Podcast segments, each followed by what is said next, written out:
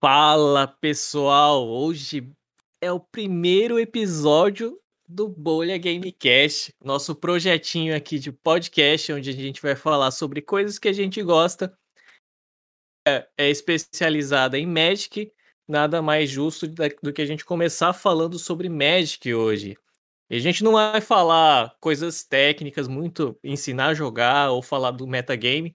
A gente vai tentar apresentar aqui o que é o Magic. Então, para você que chegou aqui, não conhece o Magic, quer saber mais sobre o jogo, ou quer convencer alguém a começar a jogar Magic e quer explicar para ele, mas está com preguiça de explicar, manda o link desse vídeo para a galera que a gente vai facilitar hoje para vocês.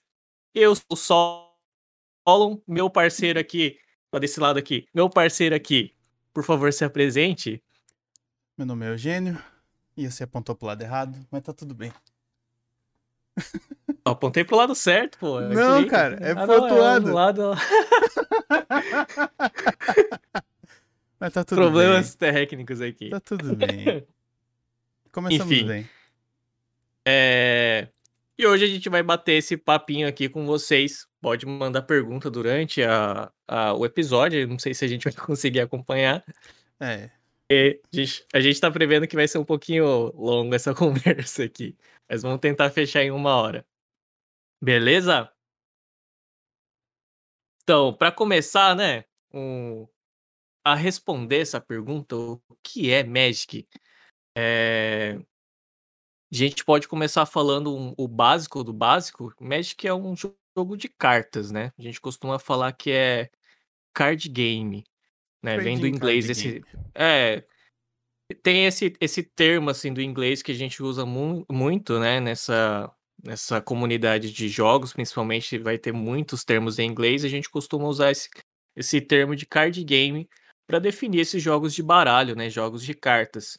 E o Magic também é um tipo de, de card game. É, foi criado em 1993 por um cara chamado Richard Garfield. A gente não vai entrar aqui a fundo sobre a pessoa, mas ele é um cara excepcional, muito criativo, é, foi revolucionário. O Magic é, é referência de card game para muitos card games que surgiram depois. Então é impressionante o que ele conseguiu fazer. Mas aqui hoje o, o, o foco é no Magic, ok? No jogo. Se você, si. se você fosse definir que, que é o Magic, Eugênio? Como que você explicaria para alguém, assim, hum. ah, o que, que é esse negócio que vocês estão jogando aí? Cara, a gente começa. Obviamente é um jogo de carta, como você disse. Mas o que vem a ser um jogo de carta? É, assim como baralho, que seja, baralho comum, né? Que tem os, os quatro naipes. É um balanço entre habilidade e aleatoriedade. Porque você tem que lidar com o que vem na sua mão, né?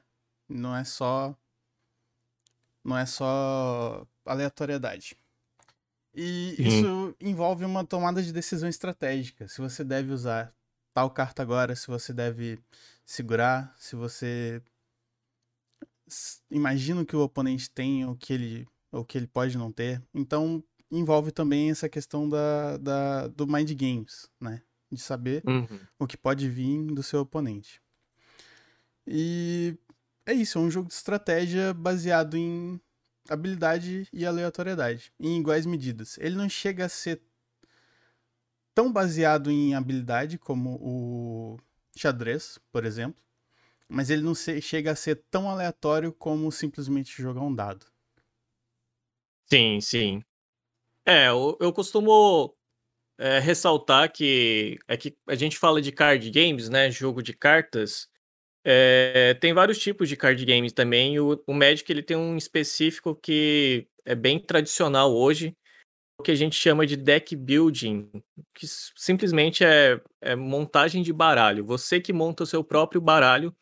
Então, se você for pensar num, num conceito casual do jogo, Raramente você vai encontrar dois baralhos exatamente iguais. Se você coloca sua personalidade nele, você vai ter a sua própria combinação de cartas, você vai pensar na, na consistência que essas cartas vão te dar.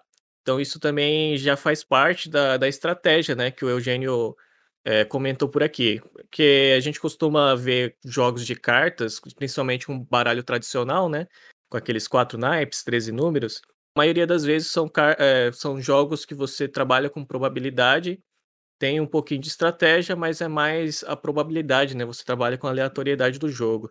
O Magic é realmente mais estratégico, desde a montagem do seu baralho Uh, você consegue colocar algumas ideias pessoais ali dentro.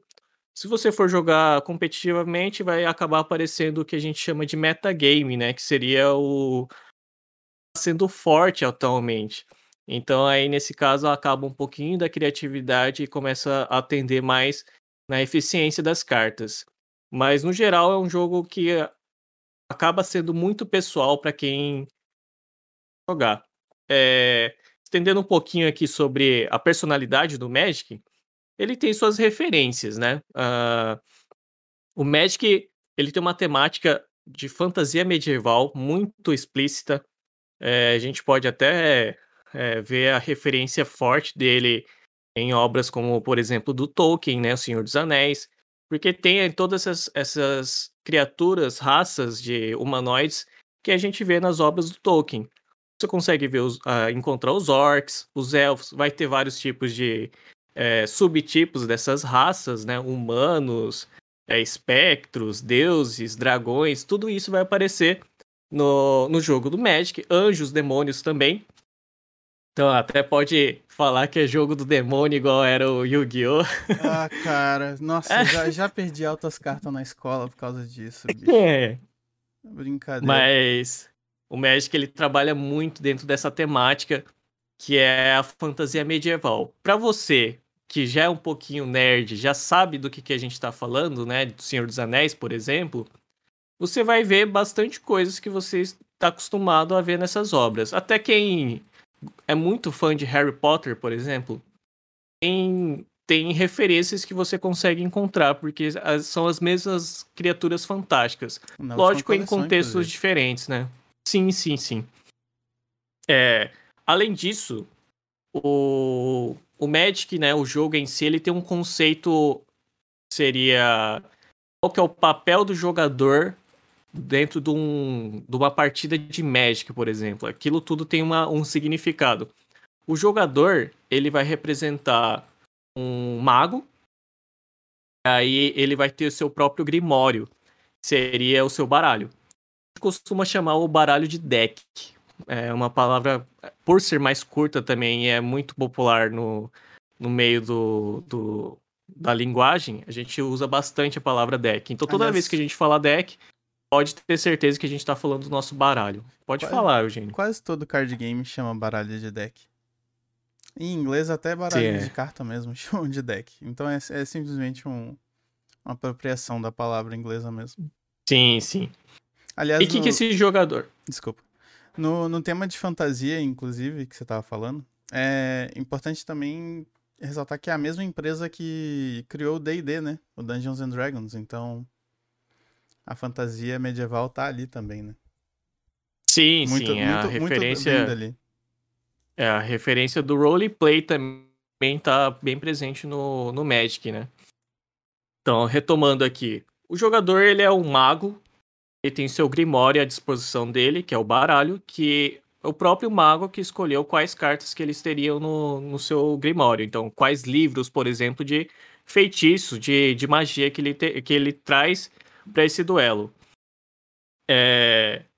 Dentro dessa concepção de duelo entre dois magos, é muito simples. Uh, cada um vai começar com 20 pontos de vida.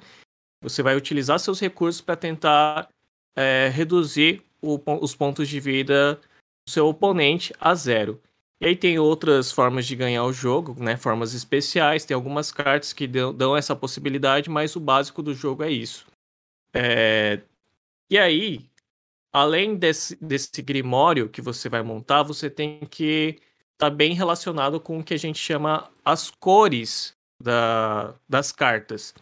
E aí, quando a gente fala das cores, é porque basicamente o jogo gira em torno de como que você vai utilizar bem essas, essas combinações de cores. São no total cinco cores É, o branco, vermelho. É, inclusive que é, o, é essa simbologia que tem na, atrás da carta do Magic. É o branco, vermelho, preto, azul e verde. Ela tem, cada uma delas tem suas próprias características. A gente costuma dar uma breve introdução, por exemplo, o branco geralmente relacionado a coisas divinas, coisas que representam uh, a luz, ou também exércitos, anjos, é, geralmente estão na cor branca, clérigos estão na cor branca, soldados, paladinos estão na cor branca. Exceções, obviamente. O verde é mais ligado à natureza, então você vai ver criaturas grandes, né? Druidas, é, rangers, vai estar tá no. Os elfos normalmente estão no, na cor verde. O azul tem mais a ver com a magia. É, você vai encontrar magos, até uh, construtores, né? Artefatos você encontra bastante relacionado. Artifícios, isso. Vai estar tá bem relacionado com a cor azul. É, o vermelho, a gente costuma associar ele mais com uh, fogo, as agressividade. Raças. Isso. As cores mais. A cor mais agressiva do Magic costuma ser o vermelho nas coleções. Então você vai ver os goblins por lá, os dragões de fogo, é, magos de fogo também você encontra no, no na cor vermelha. Uh, falta a preta, né? Uhum. E a preta é, é, mais fácil de definir, geralmente associado às coisas que é magia negra, ao submundo, à morte. É, então você vai ver os demônios, vai estar associado à cor preta. É, os, os, ladinos, por exemplo, costumam estar associados à cor preta também, mas eles ficam entre o azul e o preto ali. É, os piratas estão na cor preta, alguns piratas, alguns vai estar na cor vermelha. Enfim, é, vai ter essa relação de, de características de cada cor. Tem até é, é, produtores de conteúdo que fica falando das personalidades de cada. Teste de cada... personalidade. Quantas coisas. É, de, de cada personagem do jogo, né? De cada carta lendária, eles associam as cores, que o vermelho é mais emotivo, né? Mais emocional, porque ele é mais agressivo, ele é mais explosivo. Impetuoso, é, o, pensa menos antes é, de é, preto, ele é mais contido, ele é mais misterioso. Eu acho engraçado, no mínimo. ah, sim. Além disso, é, ao longo da história, né, das, das coleções do Magic, essas cores se combinam também. Então, por exemplo, é, preto e verde, por exemplo, é, preto geralmente né, significa morte, ou então demônio, igual essas coisas que o Solon disse. Mas preto e verde tem um outro significado, que é o. É a, é, é a ressurreição da vida, por exemplo. É o reaproveitamento daquilo que morreu para gerar uma nova vida. Então, são bichos grandes, mas que eles geralmente podem voltar do cemitério, podem voltar para o jogo depois de morrer. Então, tem várias combinações possíveis também. O que deixa o jogo ainda mais sim, interessante. Sim, sim. É, e aí é, o que o jogador tem que entrar um pouquinho mais técnico nessa relação, que o jogador teria que tomar cuidado, por exemplo, porque às vezes as pessoas pensam assim, ah, tá, tem cinco cores, pra que, que eu vou jogar só com uma cor? e aí é, porque com as cinco cores eu vou ter mais opções de, de ações. Mas o que você tem que tomar cuidado é que no jogo, todo mago, para soltar o seu feitiço, para você conjurar uma magia, você precisa de. De um recurso. Energia mágica, exatamente. E aí no Magic tem isso. É uma das coisas que é bem característica do Magic. Que você precisa das cartas que geram essa energia para você, que são as cartas de terreno, e aí cada terreno básico, né, vai ter uh, associado a uma das cores. Então, por exemplo, a cor branca associada às planícies, o preto é o pântano, a floresta é para o verde, as ilhas são para as cores azuis e eu esqueci de algum, a montanha é para a cor vermelha.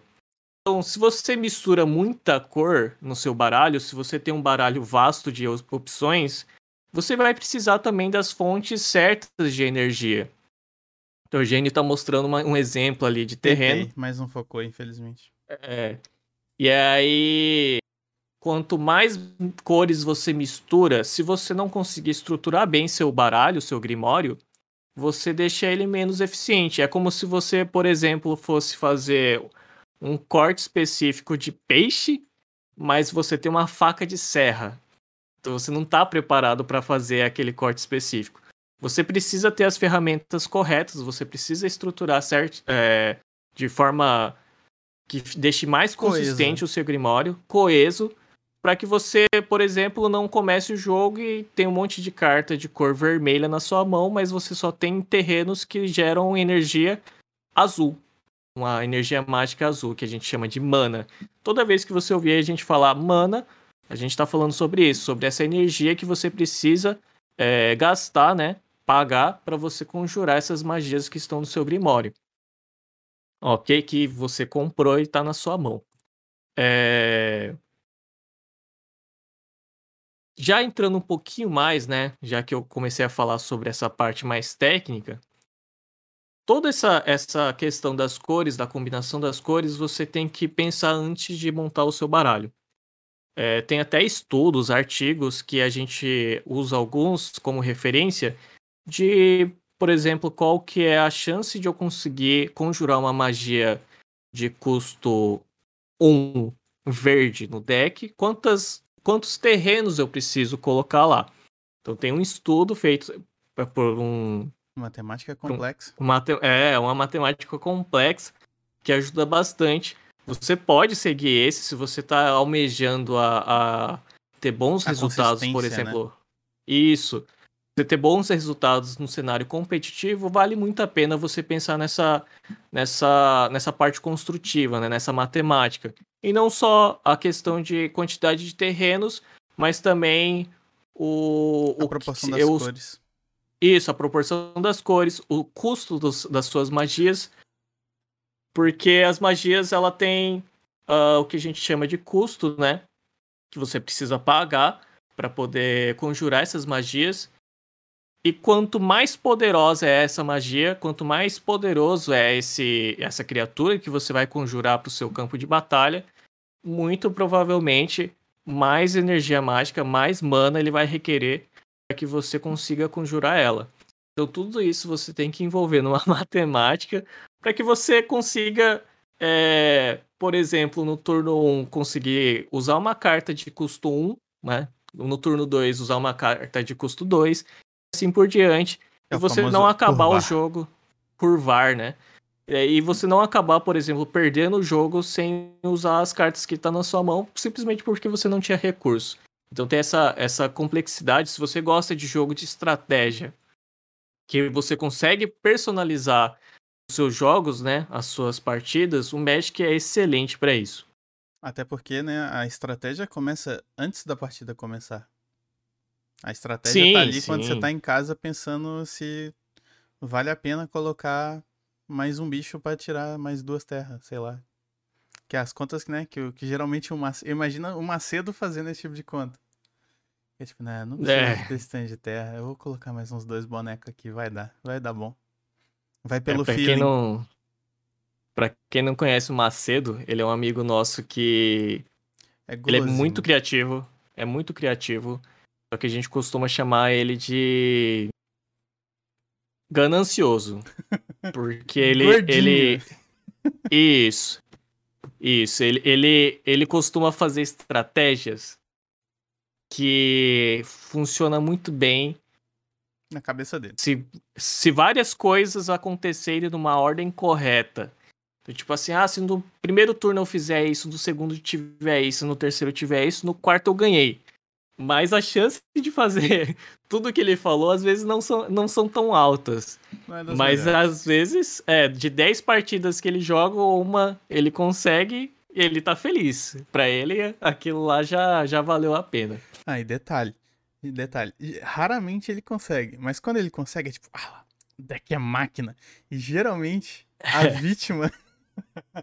a vítima eu, né? é sempre o Solon. Sempre, sempre. E aí. ai, ai. É, já entrando nesse assunto de estilo do jogador, né? Igual a gente tem esse nosso amigo Macedo, Matheus Macedo, um grande abraço para você, nosso querido amigo. Pra que serve o verde nesse deck, Macedo? É, é, a gente tem algumas características que a gente pode falar, é, que são basicamente três tipos de jogadores ou três tipos de baralho, né? Que a gente costuma ver no, nas partidas. É lógico que tem, tem as subdivisões disso, mas os três principais é o agro, que é de agressivo, o mid-range, que é um deck que um baralho que vai trabalhar mais o meio do jogo, e o controle, que é o que vai trabalhar mais o final do jogo, ele vai tentar sempre manter o controle da mesa. É, nesse, nesse quesito, para vocês terem um pouquinho mais de noção, a gente costuma falar, separar em três, três partes, né, o, a partida. Eu acho que acontece isso em vários outros jogos, que é o early game, né, o começo do jogo, o mid game, que é o meio do jogo, e o end game ou late game, que é o final do jogo. O early game, o início do jogo, costuma ser naqueles primeiros uh, dois, três turnos de cada jogador. O mid game costuma ser desses do terceiro, quarto turno até mais ou menos um sexto, sétimo turno de cada jogador. E o late game costuma ser após isso. Então, o que, que muda em cada situação dessa? Muda a quantidade de uh, recursos que você vai ter. Então, quando eu digo recursos, estou falando principalmente da, dos terrenos que vai gerar as manas. Então, muda totalmente a, a estratégia de que cada um vai, vai fazer, como que ele se comporta durante esses, esses jogos. É, você consegue explicitar um pouquinho mais do que eu fiz aqui, Eugênio? Consigo. Por exemplo, é, como a gente disse antes, o vermelho costuma ser a cor mais agressiva. Tem criaturas muito eficientes, né, de custo bastante baixo, e geralmente criaturas que conseguem atacar no mesmo turno que elas entram. E só que eles não, eles, elas não têm muita longevidade. Elas geralmente são é muito bichinho pequeno. Só que você consegue colocar eles em campo muito rápido e tirar e ir ali diminuindo os pontos de vida do seu oponente bem rápido. É, tem um deck né, que sempre existe, que é o Mono Red, só vermelho. Que basicamente é um boneco turno 1, um boneco turno 2, dois bonecos turno 3 e de repente você morreu. Ah, mas eu tinha mais aqui minhas mágicas de 6 mana para fazer.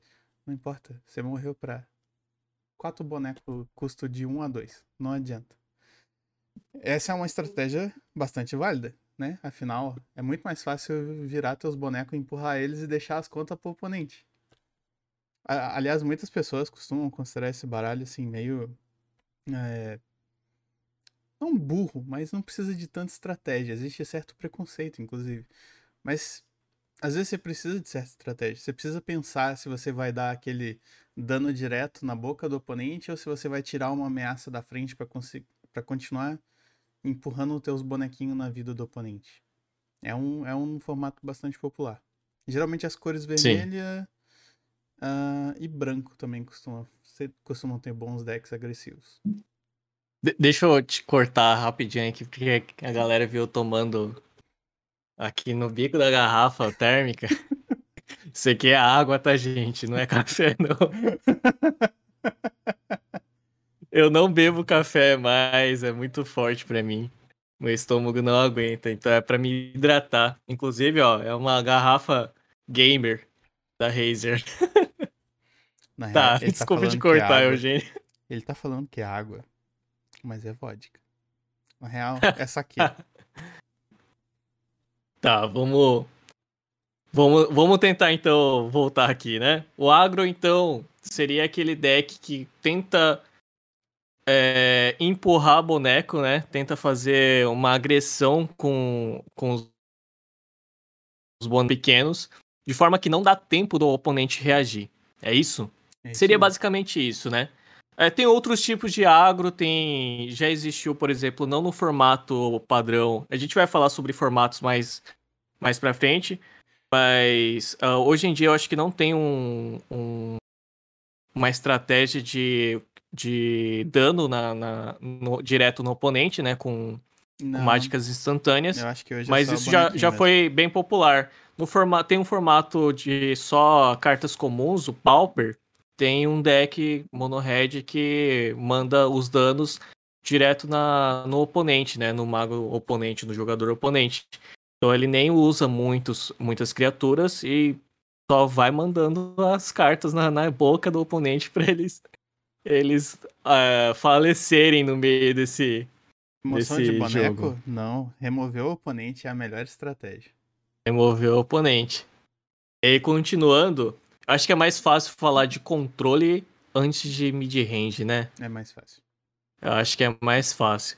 Controle, é, eu não costumo jogar muito de controle, mas ele é um pouquinho mais fácil de definir.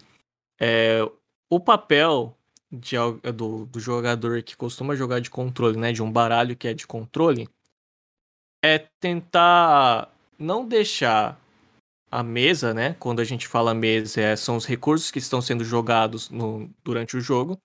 Não deixar a mesa do oponente, né? As cartas do oponente sobressaírem em relação a valor, né? Em recursos contra o seu. Então costuma controlar a situação da mesa. Por isso esse termo controle. Neutralizar é... as ameaças. Isso, neutralizar as ameaças. E tem várias formas de fazer o controle da mesa. Pode ser por meio de remoções, né? Você causa dano nas criaturas do oponente, você usa feitiços ou mágicas instantâneas que destroem os, as criaturas do oponente. Ou até por exemplo, na cor azul é muito, é, muito comum, né? É já a característica da cor azul de você anular as mágicas do oponente. Então você a todo momento fica é, cancelando assim o, o que o, as ações do seu oponente. Então o oponente não consegue fazer o que ele estava planejando fazer. Então o controle tem isso, o controle tem essa característica de tentar sempre cortar sempre anular o que, que o oponente está fazendo até chegar no que a gente chamou de late game, que é fim do jogo, onde ele vai ter mana suficiente, recurso suficiente para começar a usar aquelas mágicas de custo mais alto, que por exemplo, se ele tiver contra um, um deck agressivo, o deck agressivo, se ficar tomando remoção, em algum momento ele vai perder o gás, né? Ele vai perder os seus recursos e é aí que o controle começa a brilhar em cima dele. Só que até lá tem que aguentar o tranco, por isso que tem que, tem que controlar. Porrada. Isso, por isso que tem que controlar a situação, né? Controlar o jogo. É... Aí a gente vai falar agora do, do mid-range. Eu vou pera, tentar antes, falar um pouco. Antes hum. do mid-range.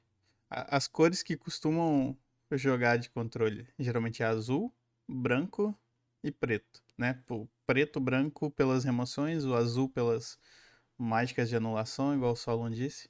Uhum. E também, igual o chat falou ali, deck controle é quem não gosta, quem não tem amigos. Sim.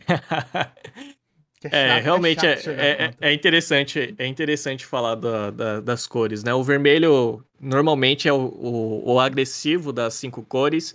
A gente já con consegue ver alguns decks uh, brancos que são agressivos. A temática é diferente, mas conseguem ser agressivos. O verde também já conseguiu ser bastante agressivo. a característica principal, eu acho, de um deck agressivo é que normalmente ele tem poucas cores misturadas. E normalmente vai ser monocolor. Vai ser o mono red, o mono white, o mono green. Que vai conseguir ser agressivo. É no máximo duas, né? Porque você não quer ter aquele problema de não ter a cor certa de terreno para gerar mana é, na hora certa. Então, por exemplo, você não quer começar com uma criatura custo 1, uma vermelha, e aí você tem uma floresta na mão. Então, por isso que eu, os decks agressivos, eles, eles preferem trabalhar só com uma cor para não perder essa curva, né? Quando a gente fala curva, é no turno 1 gasta uma carta de custo 1, no turno 2 conjura uma carta de custo 2 e assim por diante usar todas as, as manas disponíveis no turno para fazer alguma coisa. É... E aí vamos no mid-range, mid-range um pouquinho mais complexo de, de explicar o que, que é, porque ele é exatamente o meio termo do controle e do agressivo. E tem vários tipos de mid-range diferentes, de como ele vai se comportar. Tem o mid-range que vai conseguir uh, ser mais agressivo, por exemplo, às vezes ele uh, tá jogando contra um deck controle, ele precisa ser mais, muito mais rápido, então você vai conseguir agressivar mais, vai trabalhar com mais criaturas é, pequenas para ter uh, vantagem na mesa. E tem outros mid-range também que vai ser mais. Uh, que ele vai controlar melhor aquele começo de jogo, ele vai ter algumas remoções de criaturas pequenas, só que ele vai ter, por exemplo, criaturas que são grandes que entram no meio do jogo. É, não são é, feitiços ou, ou, cartas, né, que são de custo muito alto, que vai brilhar no late game, vai brilhar no final do jogo, mas eles conseguem uh, causar muito dano, conseguem é, empurrar bastante é, ofensiva, né, bastante agressão naquele meio de jogo. É o deck da troca de marcha. É o deck, é o deck olha, da troca de marcha. Você olha pro oponente e fala assim: esse cara é mais controle que eu, então eu vou ter que ser agressivo. Então você olha pro deck do cara e fala assim: lá vem aqueles 30 bonequinhos. Aí você vai ter que jogar mais controlesco. É o deck da troca Sim. de marcha. É, é eu costumo versátil. gostar mais. Eu costumo gostar mais de, de deck mid-range por pela versatilidade, eu acho que é um pouquinho mais fácil de jogar do que os outros dois. Eu acho agressivo, por exemplo. Às vezes a galera fala assim: ah, um deck burro, que se você só desce, vira a carta e manda na, na cara do oponente. Mas em certas situações, se você não souber exatamente o que fazer, né? Qual, aonde você vai gastar o seu, seu dano para fazer essa agressão, você perde muito gás, você não, você perde os recursos e de repente você não consegue fazer mais nada. Eu, eu já perdi várias vezes, isso porque tem uma relação igual Joaquim Pô entre agressivo, mid-range e controle, né? A gente costuma falar que o agressivo ele é muito bom contra o controle, porque o controle ele não consegue ter tempo de reagir contra o, o agressivo, né, o agro, é, e o mid-range ele costuma ser melhor contra o agro, porque ele já é, é natural, assim, de lidar no começo do jogo contra o agro e ganhando força no meio do jogo. E o controle, ele é muito forte contra o mid-range, justamente porque no começo do jogo o mid-range não é costuma é fazer muita coisa. Ele é, ele é uma marcha um pouquinho mais lenta no começo.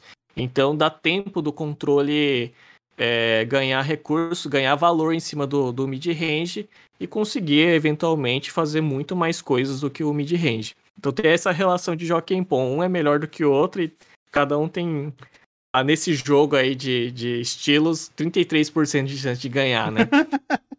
o mid-range ainda tem um problema, que é tipo assim, o, o agro só empurra, o bonequinho empurra, o controle tem remoções, anulas e tal. O mid-range tem os dois. Ele tem remoções pontuais, ele tem bonequinhos, às vezes ele pode ter até anulações. O problema do mid-range é quando você compra a metade errada do deck. Você tá contra um deck agressivo e você só compra os seus, os seus bonecos. É muito ruim.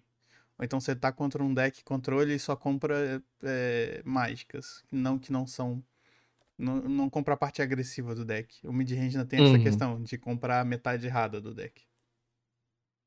É, mas aí vai muito do, de como que você tá montando o seu, seu deck, né? Eu acho que naturalmente tem essa relação de, de vantagens e desvantagens. E aí vai entrar a questão do side deck, né?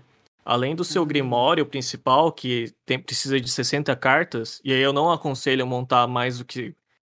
Com, com mais de 60 cartas, por questões de probabilidade de você comprar a carta que você quer é menor se tiver mais cartas, né? Então vamos usar o mínimo. A variância aumenta uh, bastante quanto mais cartas tem também. Sim, é. Então, essas 60 cartas você monta de um jeito que ele vai ficar entre esses três estilos, né? Agressivo, mid-range e controle. Dificilmente você vai fazer, ah, não, o meu deck é agressivo no começo, mas consegue controlar no final. Ah, e aí tem 50% de chance sempre de você não fazer nada durante todos os jogos. Então, você vai pender para um desses três. Uh, senão fica, perde consistência. E aí. Nessas situações onde você vai enfrentar aquilo que você tem desvantagem, é, para o jogo não ficar sem graça, né, para você não conseguir reagir. Então, por exemplo, o Joaquim Pô é um jogo que é ah, não, dá para prever o que, que ele vai jogar. Mas é sorte, é sorte. E mesmo que prever, você vai ter 33% de chance de ganhar só. É, e, né, no total é 66% de chance de não ganhar.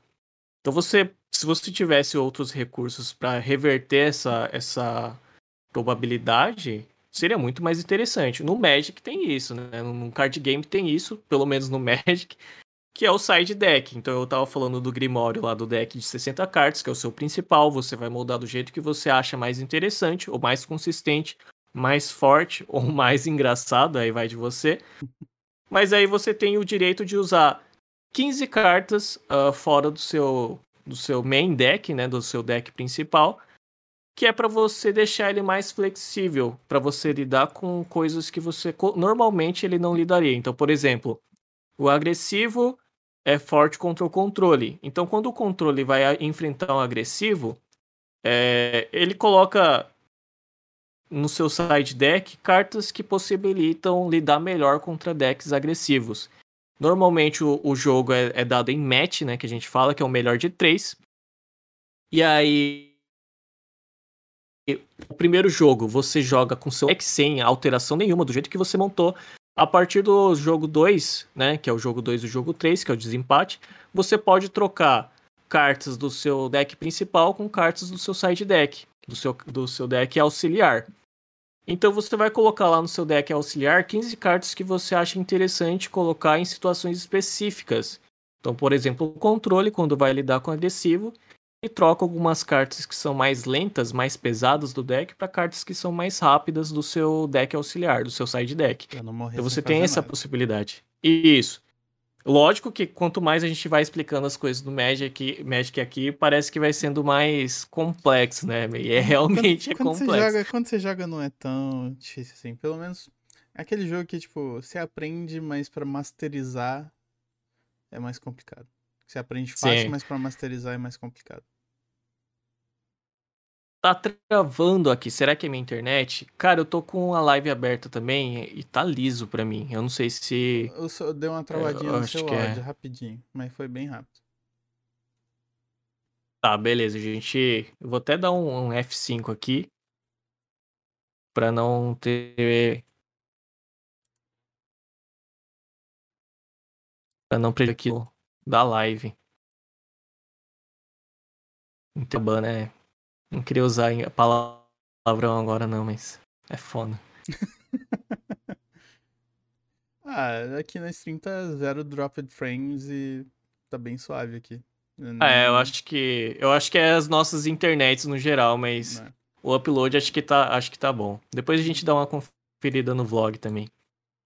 Enfim, né? Então, o Magic tem essa complexidade. É, você você muitas vezes vai se ver na frente de uma barreira de você não conseguir melhorar, é, de você, ah, por que, que eu jogo, jogo, jogo esse jogo e não ficou bom? É um jogo que vai precisar um pouco de, de estudo, não só treino, né? Lógico, você jogar, né? Acumular experiência vai te deixar mais uh, apto a fazer as escolhas certas.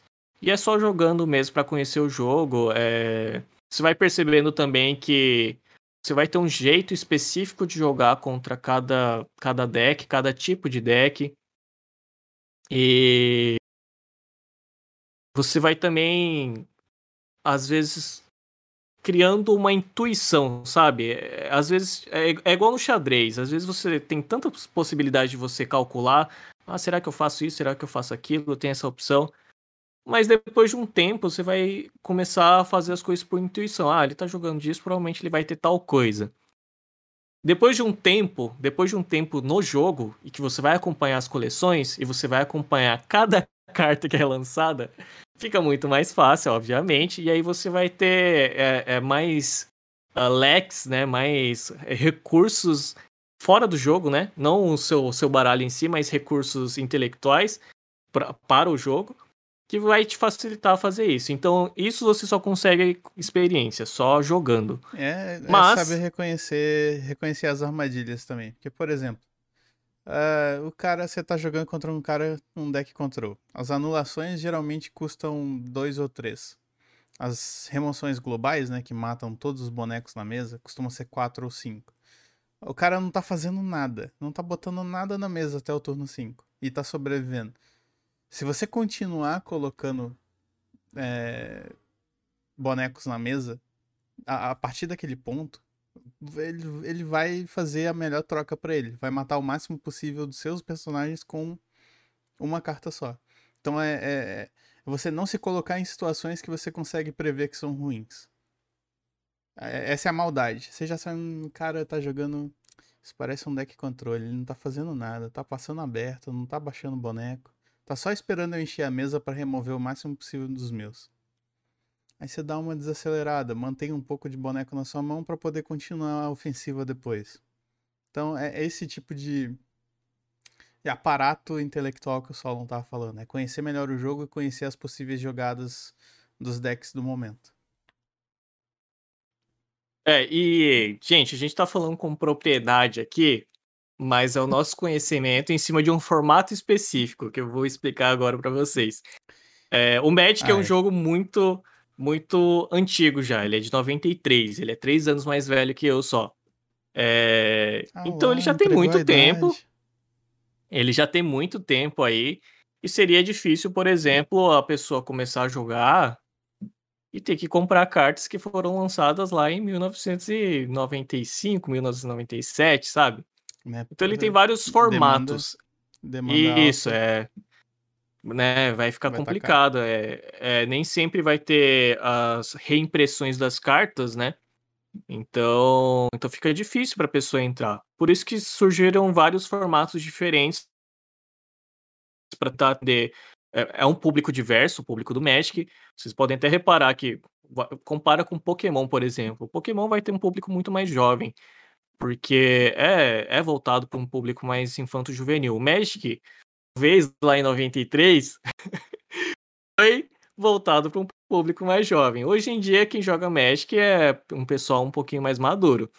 É, então ele teve que atender, e lógico que vai entrando vários jogadores diferentes, de faixa etária diferentes, e ele tenta uh, atender todas essas, essas esse público, né? Então tem formatos diferentes. O que eu e o Eugênio tá acostumado a jogar é o que a gente chama de formato padrão. É, utiliza também o, o termo em inglês que é o standard, né? O que, que é o standard? O standard é interessante porque ele pega as coleções é, oficiais, né, as coleções da linha principal do, das publicações de dois anos atrás até hoje. Então ele, ele vai ter uma quantidade limitada de coleções que vai estar tá fazendo parte do formato. O que, que isso significa? Você não pode utilizar cartas que foram lançadas antes dessa coleção. Ah, mas teve reimpressão, aí eu posso. Se tiver reimpressão, sim. pode, não tem problema. Se a carta foi reimpressa nas coleções vigentes do Standard, então você pode usar. Ele é interessante por quê? Porque você sabe que todo mundo vai estar tá limitado como você para poder jogar. Então, fica mais fácil de você começar a jogar, porque as cartas não são antigas, são mais fáceis de achar as cartas. É... E você vai conseguindo acompanhar melhor, né? Você gasta menos dinheiro, a gente já fala sobre custos depois, quanto a gente já gastou com esse jogo. Mas é uma porta de entrada para novatos. Então, é, a gente costuma ter um entendimento muito melhor do standard. Que a gente, eu, por exemplo, não jogo há muito tempo. É, eu jogo acho que é no máximo dois anos. Nem sei quanto tempo passou já. A pandemia, né? A gente perde a noção do tempo. Mas eu não jogo há mais de cinco anos, não. É. É desde 2018. É, desde 2018 que eu jogo, então não tem nem cinco anos ainda. Foi a porta de entrada para mim e é a porta de entrada de, de vários jogadores. É, fora isso, eu tenho o Legacy, que vale Qualquer coleções é, desde o começo.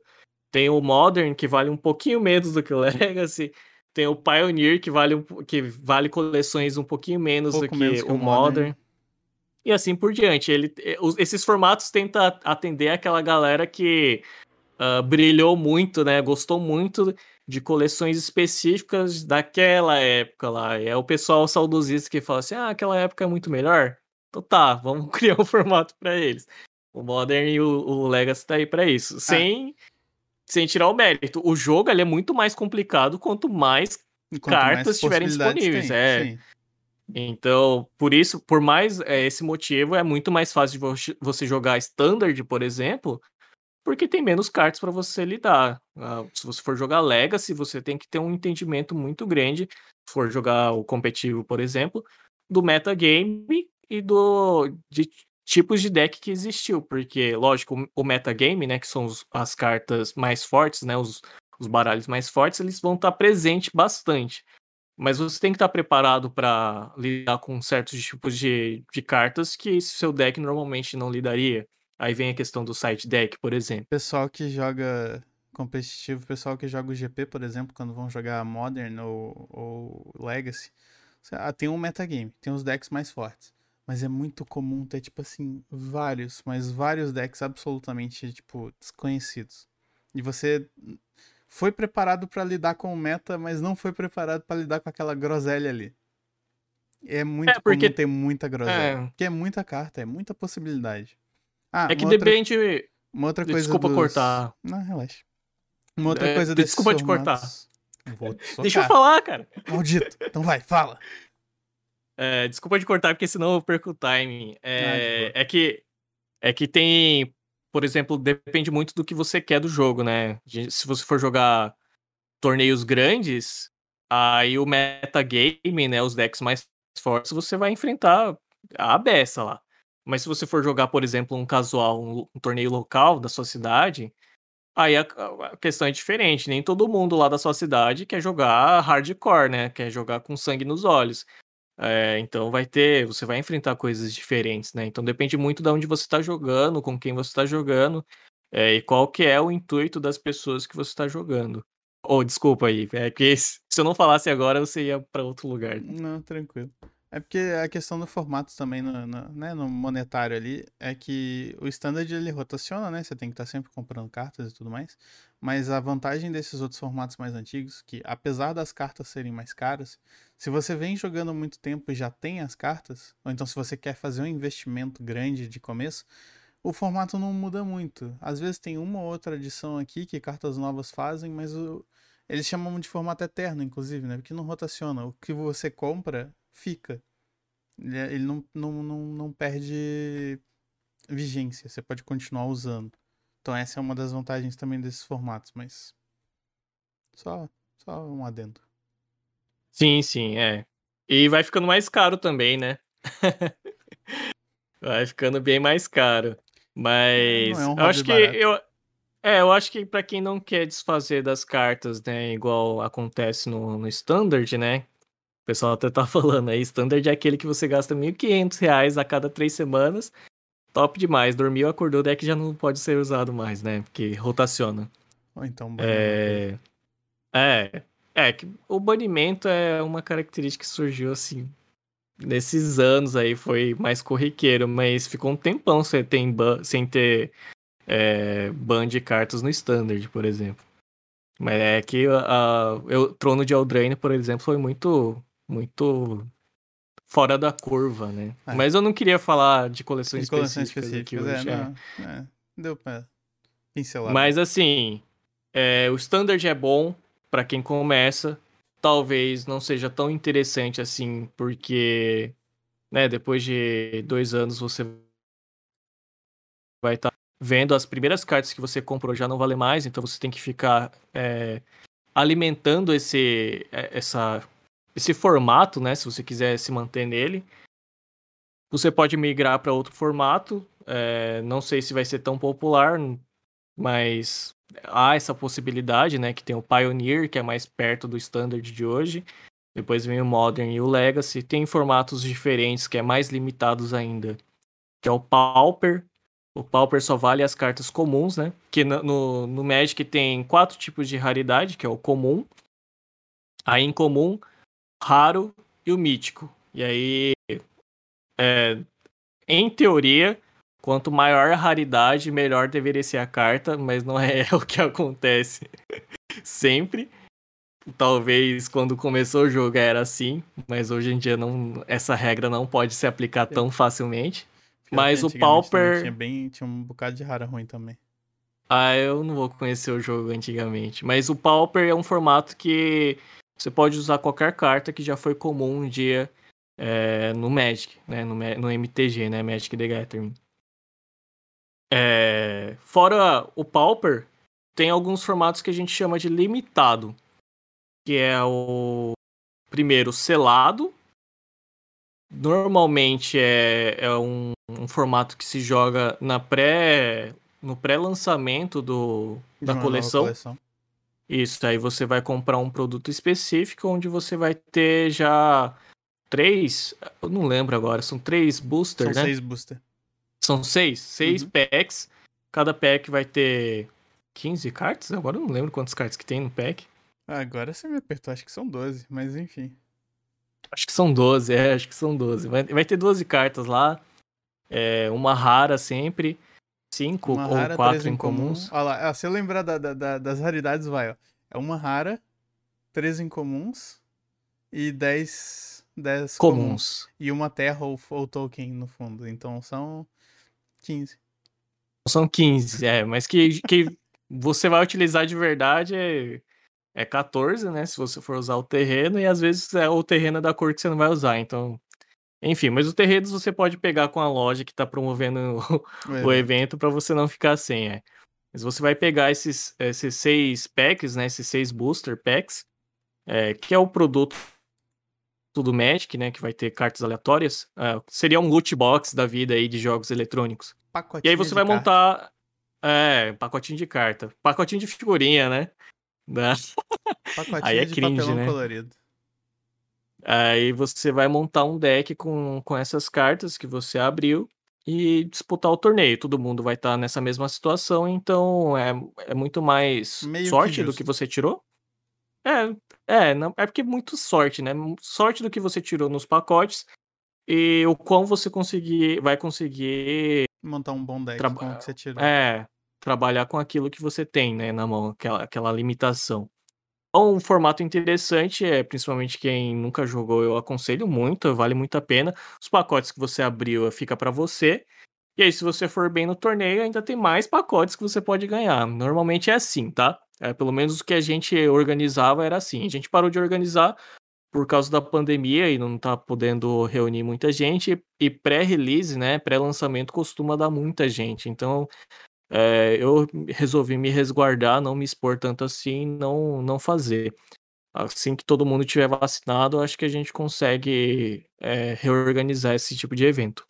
Fora o selado, é, tem o draft, uh, que é. Ele é parecido com o selado, mas você vai escolher uma carta específica do seu booster. Então, cada um vai receber. Vai, normalmente se drafta em oito pessoas, tá? Pode se draftar com menos, caso não decoro. Mas é oito pessoas é o ideal. É, foi pensado nesse formato. Cada um vai receber três pacotes daquela coleção. Você abre o primeiro, você vai escolher uma carta dessas, uh, dessas opções que vai aparecer para você. O restante você passa para o próximo jogador e fica fazendo isso até todo mundo pegar todas as cartas de todos os pacotes, ok? Então, o draft ele é um pouquinho mais complexo porque você tem que entender a coleção, é... mas é você só vai conseguir depois de ter experiência, então você tem que ir jogando. Uh... e você tem que montar um deck com aquelas escolhas que você tomou. Então tem é mais complexo do que isso, obviamente, né? Porque, por exemplo, às vezes aparece uma carta muito boa que, que não, não tá, tá na cor é, que não tá na cor que você tava pegando, mas você não quer passar essa carta boa para um cara que tá jogando com a cor daquela carta. Então, às vezes, você só pega só para o cara não ficar mais só forte. Então, tem esse tipo de coisa. É o que a gente chama de corte, é.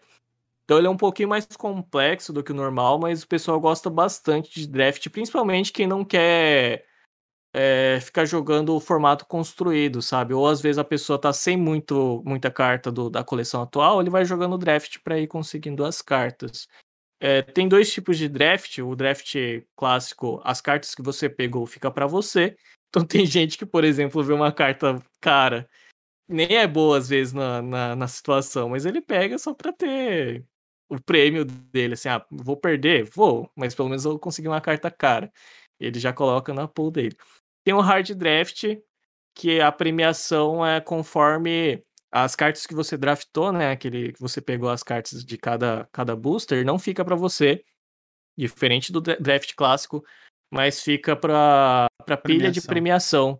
E aí as pessoas que escolhem as cartas dessa pilha de premiação, é do primeiro ao último. Então o primeiro vai pegar a carta mais cara dessa pilha, o segundo a segunda mais cara. Normalmente é assim. E aí, quem for mal costuma ficar tipo, oitava mais cara. Mas consegue sair com algumas raras boas até. Eu gosto desse formato, eu acho mais é, justo é, para quem joga melhor. É, é para quem já não... tá acostumado com draft. Você não, não, não. Você faz as suas escolhas pensando em montar o melhor deck possível. Você não, não pega cartas porque elas são mais caras ou você queria aquela Sim. carta. Isso, isso deixa o draft como um todo mais competitivo. Porque todo mundo vai ter decks melhores. Provavelmente. Aham. E aí, fora esses limitados, né? Tem outros tipos de limitados, a gente não vai falar de todos aqui, mas esses são os, o que a gente costuma ver sempre. Tem um formato especial, é, chama Brawl. Pessoa que quer falar Commander, né? Vou falar do Brawl primeiro. o Brawl é um formato é, baseado no Commander que é você escolhe um comandante, que normalmente é um Planeswalker, ou a gente já fala sobre os tipos de carta, né? Tem uma carta especial chamada Planeswalker, personagens específicos da, da história do jogo, que são Planeswalker, ou uma criatura lendária, que normalmente também são criaturas que têm um peso grande assim na, na história do, dos jogos, das coleções. Você escolhe um comandante dentre eles e você vai montar um deck de 60 cartas é, nas cores, né, nas identidades e cores desse comandante. Então ele acaba limitando. E você só pode usar uma cópia de cada carta. O Commander é um, é um formato, né, que é o ori a origem do Brawl tá no ah, é. Commander. Peraí, peraí, peraí, rapidinho. É que a gente não falou isso antes. Você pode usar quatro cópias de cada carta no, num baralho normal. Até quatro Ah, é cópias. verdade. Então, é, tirando que... os terrenos, né? É, terrenos básicos. Terrenos básicos você pode, você pode usar quando quiser. você quiser. Mas cartas que não sejam terrenos básicos, você só pode usar quatro de cada no seu deck. A, a, a ideia é justamente você reduzir a aleatoriedade, você é, usar de redundância para aumentar a coesão do teu deck. Mas nesses formatos uhum. que o Solon vai falar agora, que é o Brawl e o Comando, você só pode usar uma de cada. É. E o, a diferença do Commander, né, o, o original, e o Brawl são as coleções, né? O Brawl você vai respeitar as coleções do Standard, né? do formato padrão. São coleções dos dois últimos anos. E o Commander é igual ao Legacy. Então você pode usar qualquer carta de qualquer coleção. Só que no Commander precisa ser uh, 100, 100 cartas ou 99 cartas e o comandante? Agora eu não lembro. É, 100 no total, né? E no, hum. no Brawl também é 59 cartas mais o mais comandante, comandante, 60 no total. Isso. É, então tem esses formatos também. O Commander é muito popular.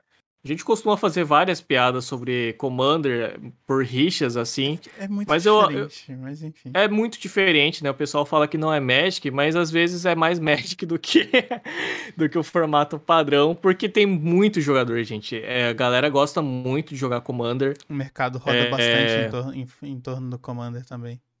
E, e a, até a proposta, né? O comando ele surgiu como uma parada que é um formato que seja casual. É, tem regras diferentes, né, da, das, da, dos formatos padrões. Acho que foi um juiz e... que inventou, né, pra ficar jogando enquanto esperava entre rodada. Eu tenho quase certeza que é, é assim. Tinha uma história assim, eu não vou, eu não vou falar nada para não hum. falar merda aqui e ofender algum comandeiro aí. Mas eu sei que foi criado para ser um formato casual.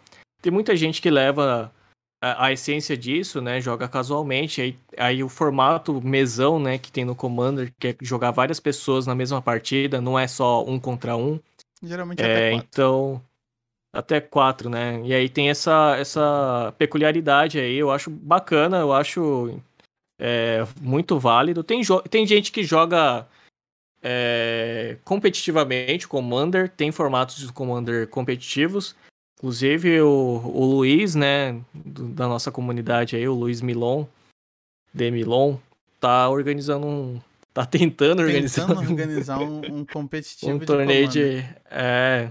Só que é, é então... é complicado, porque Commander, na, na, essência, não é competitivo. Então o pessoal tem certa ah, eu não, Eu não vou entrar, eu não vou entrar em mérito discutir isso, porque eu acho que todo formato é válido e. Ah, sim, claro. Mas assim, cada um cada um joga o que quer, né? Essa é a realidade. Uh, mas eu acho muito, muito bacana. É, eu faço as piadas também de que Commander não é Magic, mas eu acho bacana a galera jogar eh, Commander sim. Até tem, inclusive, tem que ser. O pessoal do Standard tem que ser grato aí aos comandeiros, porque tem cartas que não fazem nada no, no, no Standard, no padrão, que valem muita grana só por causa do Commander. Então. Eu não, fiz uma grana isso, no GP é. vendendo uns, umas cartas pra Commander aí. Foi bem é. maneiro, foi bem bom. Ah, mas eu acho que um, o Commander hum. tem uma outra questão também que é o vira meio que um jogo político. Lembra um pouco War, porque ah, aquele cara ali, ó, ele tá quase combando. Não. Aquele cara não, ali, mas...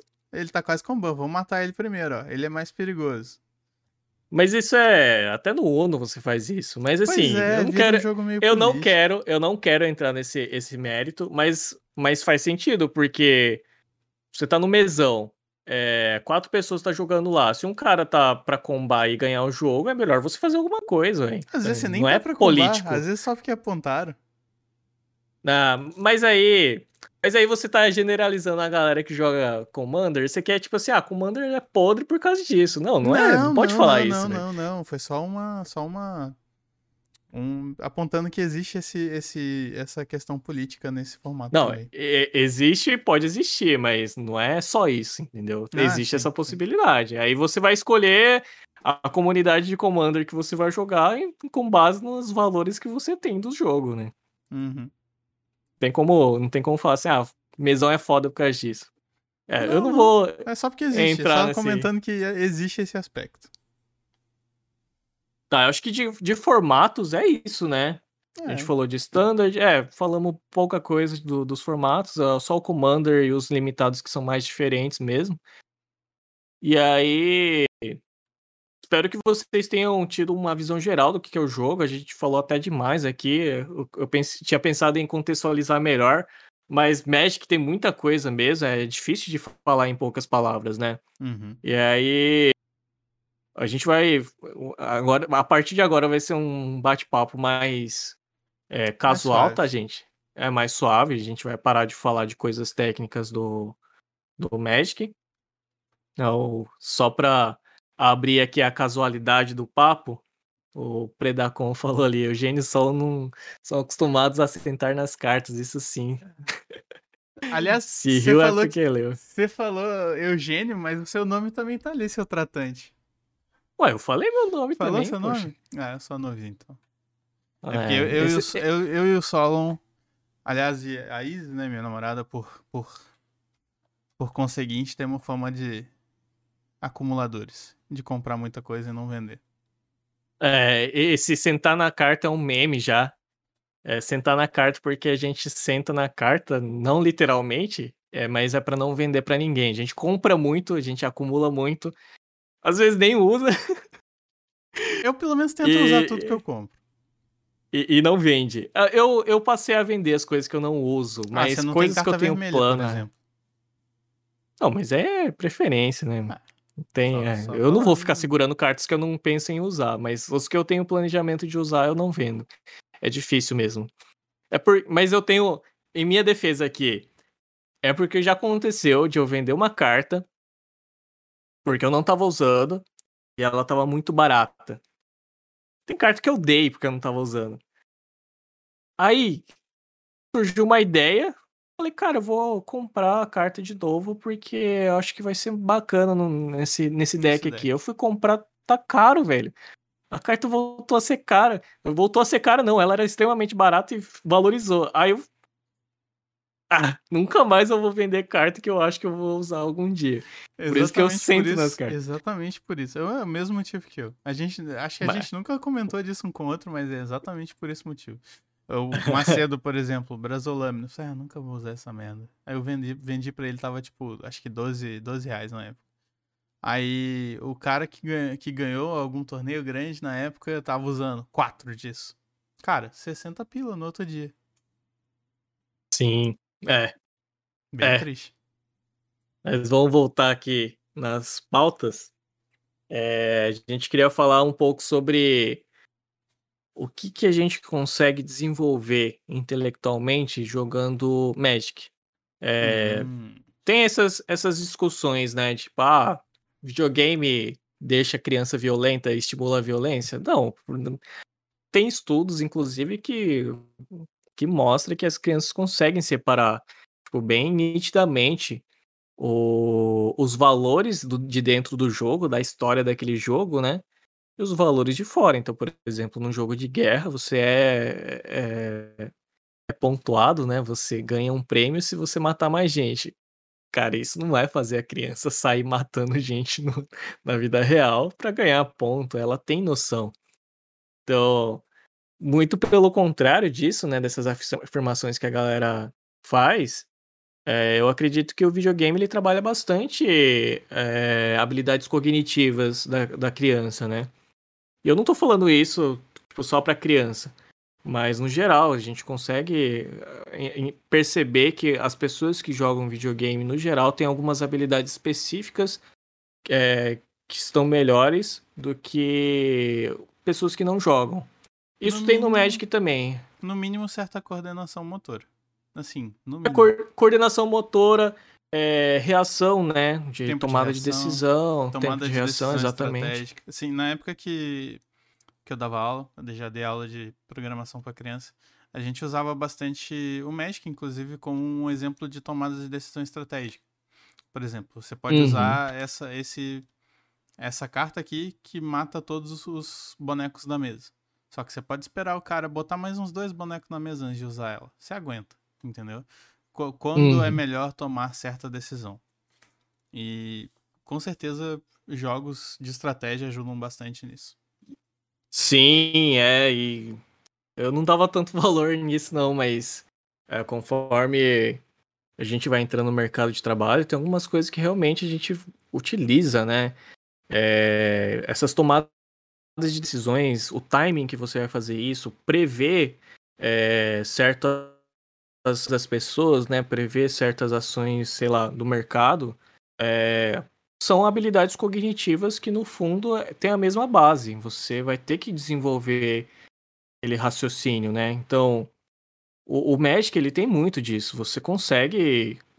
As habilidades que você adquire jogando Magic, você consegue aproveitar algumas partes para a vida em geral, pra, ou, ou uhum. até outros jogos, ou para a sua profissão é, indiretamente você consegue. Mas isso aqui, gente, não tem nenhum dado científico, tá? É, é, nós dois aqui falando bosta aqui, a gente leu em algum é, lugar. Eu já li um artigo em algum dia. É, Aliás, isso é aqui é muito, não é argumento. É, muito comum a gurizada do México, pelo menos algum, os, alguns dos nossos amigos, eles jogam xadrez também. E que né, tem a questão do, da estratégia que é bem presente. É, sim, jogos. sim, sim.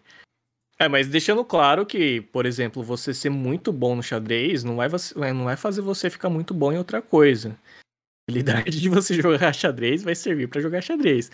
A habilidade de você jogar Magic é... vai servir para você jogar Magic. Mas algumas coisas que você desenvolve para ter essas habilidades, você consegue utilizar em outros lugares, né? Uhum. É, tem coisas simples, por exemplo, que o Magic que estimula conta matemática. conta matemática. Olha, é engraçado, porque tem gente que joga muito tempo e não consegue fazer um, uma subtração direito. Em vez de passar 8 de dano, passa 9 de dano. É... Deixa, tem cara, umas coisas assim, é. deixa, é. Cara. Eu, é. chamei, eu chamei o Mas assim juiz, assim... eu chamei o juiz, eu chamei, o cara falou, é, é 9, tá morto. É. É, enfim, né? Aí, aliás, isso não então... foi um erro matemático, isso foi um erro de regra. Veja bem. Eu não, eu não contei envolve... errado. Eu não contei errado. Que envolve matemática, que envolve matemática. Mas enfim, né? Então, tem essa parte matemática do jogo, você tem que fazer cálculos. Inclusive, é, a gente chama de letal, né? Que é, é o dano que você pode causar para matar, né? Ganhar do oponente. Então, por exemplo, o oponente está com 15 de vida, às vezes no seu turno você tem uma forma de dar 15 de dano, que a gente chama o dano letal. Nem sempre Para fazer esse cálculo, isso.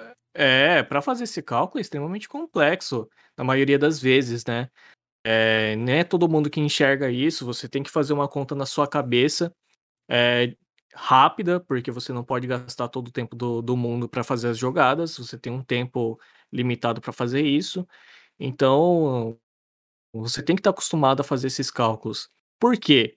não é simplesmente, ah, assim, ah, eu vou empurrar tudo e vamos ver que dá. Aí não dá o letal, né? Não dá aqueles 15 de danos, dá 14. Faltou Às vezes um. você fez trocas ruins pra isso, né? Você trocou Você gastou. person... É, seus você no dele e os dele ficaram vivos, o seu morreu e você não deu dano suficiente. E agora ele estabiliza a mesa e ganha. Muito comum. É, o cara tá com todos os valores necessários, né? Todos os recursos necessários na mão e você não tem mais nada porque gastou tudo naquela loucura que você fez conta errada ou você conta. Então, tem situações que realmente você a- utiliza a habilidade cotidiana, assim, de fazer conta matemática. E aí, não tô nem falando de estratégia, tipo, ah, conhecimento do jogo, ah, ele tá guardando tal carta na mão. Não, são coisas que são habilidades mais simples, sabe? É soma. É, lógico, tem toda a logística de como que você vai executar aquelas ações, porque te- tem a ordem de você usar a- as, as magias, né? As cartas, e tem os recursos que você vai gastar. Então, além da matemática, tem essa parte de logística que você vai ter que trabalhar, sabe? E essa habilidade, ah, inconsequen- inconscientemente, você vai guardando pra si. Você leva pra vida. Porque. Sim, é. E. no- t- só. Só pra encerrar Ilustrar. esse assunto, não sei se você tá. Você tá querendo falar alguma coisa, Não, Eugênio? não. Porque eu tô, tô empolgado aqui. Não, só. É, Tem também a possibilidade, por exemplo, isso aconteceu comigo no Yu-Gi-Oh! Que eu comecei jogando Yu-Gi-Oh! primeiro, que é um jogo de cartas também, né? Baseado num, num quadrinho japonês, né? Num, num desenho japonês. E que as cartas eram todas em japonês. Eu não tinha, eu não tinha escolha a não ser aprender a ler as cartas. Então, lógico, na época que eu comecei a jogar, eu tava morando no Japão, então facilita muito. Mas, por exemplo, tem muitas palavras que são muito difíceis que é utilizado no jogo e estão todas escritas na carta. Então, forçou eu querer aprender, sabe? Então, quando eu peguei, en- entrei em contato com aquele tipo de linguagem técnica do jogo, com palavras difíceis, por ser uma coisa que eu gosto, e Magic também é uma coisa que eu gosto, facilitou eu aprender aquelas palavras do japonês. Isso acontece com Magic também, por exemplo, no inglês. Às vezes você pega a carta em inglês. é, acontecia comigo quando eu era mais novo. É porque É, não, não então. é- quando eu era mais novo não, não chegava produto. Eu não lembro se não chegava ou se não tinha. Mas não chegava produto em português em Belo Horizonte. Então tinha que se virar. Tinha que. O pior de Sim. tudo, o pior de ler a carta com um dicionário é ficar tipo. Será que é isso mesmo? Nossa, mas isso dava tanta briga na escola. Porque, tipo, tinha eu que manjava um pouco mais de inglês. Então eu chegava nas mesas com os guris jogando e falava, não. É assim, gurizada, é desse jeito. Aí, Hum. já teve um dia que chegou minha professora de inglês atrás de mim e falou assim: Tá tudo errado essa merda aí. Nossa senhora. Eu, eu não tô falando que você vai aprender inglês ou vai aprender japonês ou outra ajuda, língua jogando ajuda. Magic, mas ajuda. É, na, na verdade, assim, é porque você tá jogando Magic e tem as cartas em português, você tem as palavras-chave em português. A, mai- a maioria dos textos, eles são traduzidos bem. Algumas chave- palavras-chave são diferentes, não é a tradução literal. Mas você consegue entender. Então, quando você pega uma carta em inglês, por exemplo, às vezes, ao primeiro contato você não entende direito. Mas você vê a versão em português, ou você já conhece a versão portuguesa, ou brasileira, né, em PTBR, da carta, você consegue entender mais ou menos o que está escrito. E você vai aprendendo alguns vocabulários específicos, assim, né, que a gente usa no, no jogo. Isso já ajuda bastante. É, se você aprende uma palavra que você não sabia, você sabe mais inglês hoje do que ontem. Então, Com né? certeza. É, então, tá- alguma coisa você tá aprendendo. Tem a questão É, do. então. Ah, desculpa. Quer continuar? Pode, pode, pode falar, pode falar. Tem a questão do netdecking, por exemplo, né? Que é você procurar é, o que tá rolando no metagame na internet. E é muito. Você vai procurar, por exemplo, ah, onde tá tendo torneio? Teve torneio não sei aonde. Só que o site que mostra os decks que venceram os torneios tá em inglês. As cartas vão estar em inglês. Então, se você quer buscar esse conhecimento também pela internet, às vezes você vai ter que ver inglês. Ou então Uhum. entender inglês. Ou então aprender um pouco mais, talvez. É, E artigos também, né? Uhum. Artigos também. Artigos bons vai estar escrito em inglês, porque a comunidade no geral, vai saber falar inglês e vai querer atingir mais públicos e é, o mais fácil é escrever em inglês mesmo. É, a questão da, daquele, do cálculo da base de mana, por exemplo, o, o, o mais famoso, o mais conhecido foi feito por um cara que fez um baita artigo imenso, muito bem explicado em inglês.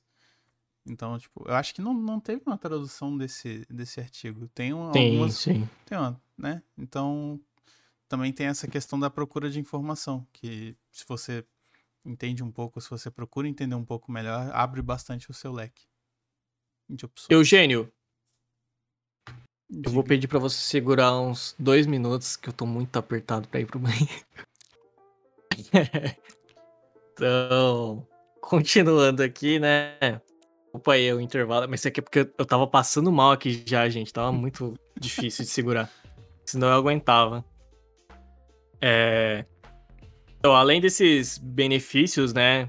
É, que eu chamo de cognitivos, né, de você estimular algumas habilidades de quem joga, tem também a questão social, né? É... Eu fiz muitos amigos jogando card game, não só Yu-Gi-Oh! como Magic, né? Hoje em dia Acho que a maioria dos meus amigos é são, são da galera que joga Magic também, ou jogou Magic em algum momento da, da vida deles. Então, é, pelo menos na minha época, né, de adolescência, era bem comum que o, os nerds, né, igual eu, fossem mais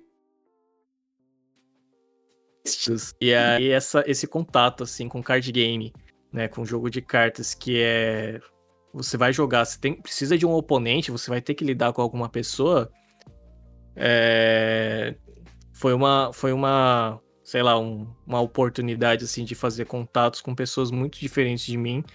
E eu achei muito bacana. Hoje eu tenho, a gente tem uma loja junto, né? Uhum. A bolha surgiu com o Henrique lá.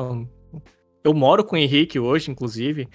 É, então Hoje, assim, as coisas que eu tenho perto de mim, é de certa forma, graças aos contatos, né? As pessoas que eu conheci pelo Magic. Os meus melhores amigos provavelmente tá nessa galera que joga Magic. Pra mim também foi e, assim. A gente mudou aqui pra Cuiabá. A gente ficou aqui um ano, um ano e meio. E, tipo, nem eu nem a somos muito, somos muito de sair de casa, mas. Aí acho que a gente tava arrumando as coisas da, sei lá, terceira, quarta mudança que a gente fez aqui. Aí eu achei minhas cartas de quando eu jogava na escola. Ela falou assim, pô, Magic é maneiro, né? A gente podia ir numa loja aqui, tem loja aqui e tal. Eu falei, não, vamos lá, vamos lá. Aí foi assim que a gente achou a bolha, foi assim que a gente né, conheceu vocês e tal. E inicialmente a gente tava até com um pouco de receio, né? Porque durante os anos a comunidade pegou certa fama, né? Tipo, ah, não, vai ter só uns uns nerdão, uns otaku fedido lá. E cara, não, era um pessoal muito maneiro que recebeu a gente muito bem. E aí, a nossa nosso círculo de amizades aqui em Cuiabá inteiro é esse pessoal que a gente conheceu na bolha através do Magic. E quando eu era mais novo também na escola também foi desse jeito. Uma gurizadinha jogando cartinha em cima da mesa de ardósia, sem shield. Tudo ralado. Nossa. Eu tenho umas cartas aqui tudo ralado aqui, dá uma dó, porque valeria alguma coisa se não fosse muito ralado, mas enfim. Ah, quem usasse shield era zoado infinito, não sei se, não sei se era assim contigo. Ah, nossa, não, velho. Não, quem usava... Não, era o contrário. Não, com a gente, na, na gurizada lá, quem usava shield era, era xingado de muita coisa. Não era xingado, mas era, o pessoal zoava. Uhum. Mas foi assim também, amigos de escola. Foi assim que eu descobri que tinham pessoas na escola que gostavam das mesmas coisas que eu gostava. Nerd, né? é. É, é. Mas assim, é outra coisa, né? Que às vezes a galera assim, ah, só tem nerd, só tem nerd que joga Magic. É, de fato, a maioria. Ali. É, de fato, a maioria é nerd mesmo. para gostar de fantasia medieval, tem que ser um pouco nerd, né?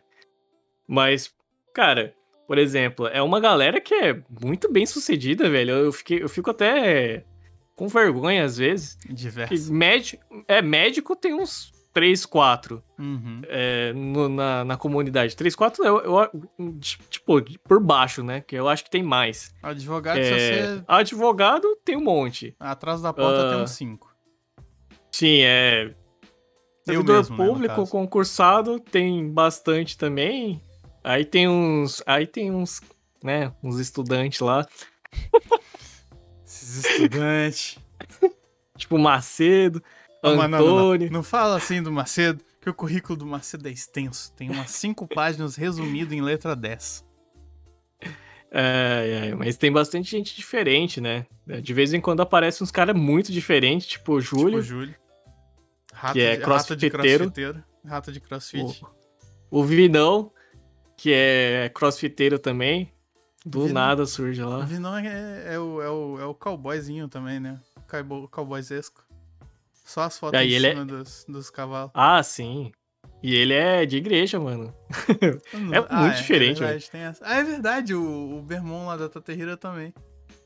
É, o Bermão é de igreja também. Tipo, é uns caras que. Pra você ver que o jogo não tem nada a ver com, Uhum. com a fé, sabe? É- é- são coisas separadas, né? É lógico que é porque o Magic não interfere também, né? Não força os valores deles. Mas é, é, é muita gente diferente que você conhece. A- o ponto que eu queria chegar é isso, né? É, uma, é um, É uma é diversidade. um network. Isso é um network que você consegue ali por, sei lá, por causa do jogo. E não só por causa do Magic, né? Às vezes você consegue isso também em outros jogos, mas é que o Magic, ele não dá pra. é, hoje em dia tem o Magic Arena, que é digital, mas não dá pra você jogar Magic sem alguém na sua frente, né? O Magic físico, né? As cartas impressas. Você acaba conhecendo gente, né? Uhum. E. Dá pra viver de Magic? Essa é uma pergunta que eu É, me aí, fiz. né, porque agora tem o, Ma- o Magic Arena, que é... Aliás, já tinha o MOL antes, né? Que é uma plataforma online pra jogar Magic. Assim, Hum, existe uma cena competitiva? Magic é um esporte? Sim. Sim. mas, é. É super lucrativo, igual, sei lá. É, Eu fui pensar em algum esporte super lucrativo e esporte não é super lucrativo, não tem essa. Mas, Não, é, é- é que assim, né? É, as pessoas que conseguem viver de esportes é os caras que estão lá em cima. uhum, É, t- que joga profissionalmente, tem um time, né? Eles têm um salário pra- que recebem pra jogar. E aí tem uma marca é, de alguma coisa que tá por trás que patrocinam eles, basicamente, ou contratam eles, né? uhum, O Magic tem isso também numa escala menor, não é nenhum LoL da vida, por exemplo, ou CS, ou não, é uma escala é, menor. é uma escala bem menor. Tem gente, por exemplo, tem um brasileiro que acho que é um dos profissionais que mais ah, conseguiu lucrar com Magic em jogos, né? Que mais conseguiu premiação, é um brasileiro, o Quer PV. Sim. Ele é um. Salvo engano, ele é o que conseguiu mais. É... Ah, é. Lembraram aqui, tem como ser streamer também, né? Então, maneiras de você ganhar dinheiro com Magic? Tem. Se dá pra viver, é muito difícil. É... Só se você abrir uma loja, por exemplo. Não igual a nossa, né? A nossa a gente abre, abriu porque tava faltando lugar pra jogar Magic em Cuiabá. E era mais pra, pra atender um hobby pelo nosso. a hobby gente mesmo. não. É, eu e o Eugênio, a gente não vive da bolha, tá? A gente tem as nossas ocupações fora da bolha e é- é disso que eu vivo. A bolha é mais um- uma coisa que a gente gosta. Então, até pra você ah, viver da loja, teria que ser num lugar específico. Por exemplo, São Paulo, que é onde vai ter a maior concentração de jogador de Magic no Brasil. Porque tem mais, mais ah, gente jogando Magic em São Paulo, né? Você vai conseguir atingir mais gente. Aqui em Cuiabá, você vai ter que desdobrar infinito pra conseguir atender, tipo, 20 pessoas. Não dá pra viver só da, da compra dessas 20 pessoas, né? É muito difícil. Então, tem algumas coisas que você consegue fazer. Se você tiver sorte é, e ter o timing certo, dá pra fazer, virar igual um streamer, né? Igual o pessoal no chat falou ali. Mas mesmo assim, né? Stream de Eu Magic, acho que Magic- não é tão assistido igual a stream de outros jogos. É, eu acho que Magic Arena, né, que é a versão do Magic na internet, ela não é tão popular, né? E a Wizards of the Coast, que é a produtora do Magic, é a fabricante, ela também não, desculpa dizer, mas ela não se preocupa muito com, com essa parte da popularidade. Eles, eu acho que eles têm tanto problema pra resolver que acontece que essa parte da popularidade tá só que cai, sabe? Então fica difícil mesmo. É, O que você tem que encarar é que o Magic ele não é um investimento e nunca vai ser. Ele é um hobby. Ele é um hobby. tá? É Assim como você vai jogar, sei lá, casualmente tênis, você vai comprar sua raquete, você vai comprar a bola de tênis, você vai comprar um tênis pra jogar tênis, olha, desculpa o trocadilho. E é isso, esse dinheiro que você gastou com o seu equipamento, você não vai ter de volta, mas você vai ganhar entretenimento, você vai se divertir com aquilo, ou vai se exercitar, né? Então ele vai te dar benefícios de outra forma, não em dinheiro. Tem gente, é, o Eugênio até falou fora de live, que consegue Ah, do, Que consegue- do, do, do- da especulação? Sim, é porque É, tem, tem cartas gente- que valorizam muito, né? É, tem gente que vive, por exemplo, igual o Solon falou, ah, teve uma carta que eu vendi a, sei lá, dois reais e da- dali a dois dias estava 60.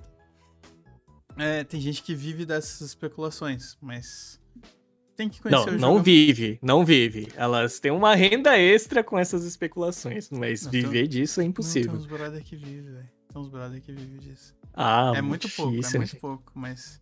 Mas é porque o cara já tinha um certo capital e ele... Sabe quando você aposta, mas você aposta de uma forma muito safe? Tipo assim, ah, eu vou comprar 200 box dessa coleção aqui, agora. Ela não vale nada. Talvez essa coleção não valha nada, mas ela vai valer daqui a muitos anos só pela questão de que não vai ter box dessa pra comprar. Esse tipo de investimento assim também, sabe? Não, eu, eu entendi, mas a questão é, não dá pra viver disso, é isso que eu tô falando. Ah, não, não, não. É muito arriscado. O, o, o cara vai acertar esse bolão uma, uma a cada 10. Ele não vai viver disso, é Não, difícil, muito- é, muito impossível. volátil, Qu- é muito Quando eu falo viver, quando eu falo viver disso, é tipo assim, eu não faço nada além de trabalhar com o Magic, seja lá Ah, qual tá. for Eu não sei a área, entendeu? carta de Magic. Não, não, não. não É, dá, não dá, tem como, cara. Então é, no máximo, uma renda extra que é, tipo, ao meu ver, é mais fácil você ir lá no mercado financeiro, que tem muito mais material pra você estudar, do que você ficar espe- especulando carta de Magic, sabe? Com o cara tem que certeza. manjar muito. Igual um amigo do, do Túlio, que é. ele é bom pra especular esse tipo de coisa, mas é bem raro. É, o Magic Online perdeu pra Hearthstone. E, trágico, exatamente. O pra ver- Hearthstone pra ver- entendeu. E pra você ver que o Hearthstone já não é tão grande assim também, né? Cara, ele não é tão grande porque ele não tá fazendo coisas diferentes, mas ele é muito maior do que o Magic na internet. Você vê na Twitch agora e digita aí, é, sei lá, vê, vem procurar categorias, tem muito mais gente assistindo Hearthstone do que Magic. Até porque é mais Mas é- é interessante por causa do mesmo graficamente. Não? Do Auto Chess? Também, também, mas. E aí? Continua sendo produto do Hearthstone. E o Magic não fez nada, entendeu? O Magic Uhum. tentou. O Magic tentou o Legends. Ruim. É uma bosta. Não sei Bem quem ruim. gostou aí, desculpa quem gostou. É uma bosta aquele trem lá. E em vez de aumentar a popularidade, os caras lançou o beta, nem conseguiu terminar. Falou, ah, não, gente, a gente tá cancelando. Olha só a situação, velho. O famoso pediu pra cagar e foi embora. Tipo, ah, a culpa não é da Wizards, é do, da, da empresa que produziu, né? Ah, mas. o jogo, é, mas mesmo assim, né, cara? é Onde tipo, você apostou suas fichas, né? A culpa é tua também, né? sim. Então, é, é difícil, né? Culpa, culpa em, E aí- em Iligendo, pra quem manja de. do direito. aí. Então. É, bo- boa observação. Os jogos da Blizzard estão muito cíclicos. É, eles vai e vêm. Tipo, principalmente nas, nos lançamentos, né? De edição, eles ganham mais popularidade. Mas, cara, é incrível, né? Pá, a gente não joga muito Hearthstone. Ah, quase ninguém tá jogando, tá caindo. Cara, você pega a Grandmaster do Hearthstone, é muito assistido, velho. O Grandmaster premia muito. O que que tá tendo de Magic? Entendeu? É, é tipo assim, a popularidade do Hearthstone é muito grande ainda no, no cenário de card games, né? Online, que agora o Magic também é online. Então ainda, eu acho que nesse quesito falta muito, mas eu não queria falar tanto mal de Magic não, porque esse esse vídeo era para falar bem do Magic. Mas é ah, é não, difícil não, falar pra, só mas, bem. Mas né? não vai, mas não não, não estamos aqui para mentir também, né? Não estamos aqui para mentir. É. Mas assim, olhando um pouquinho mais para dentro, né, aqui para a cidade de Cuiabá, que a gente é de Cuiabá, não sei se tem alguém de fora assistindo a gente. É... O cenário competitivo daqui de Cuiabá ele, ele é bem forte, cara.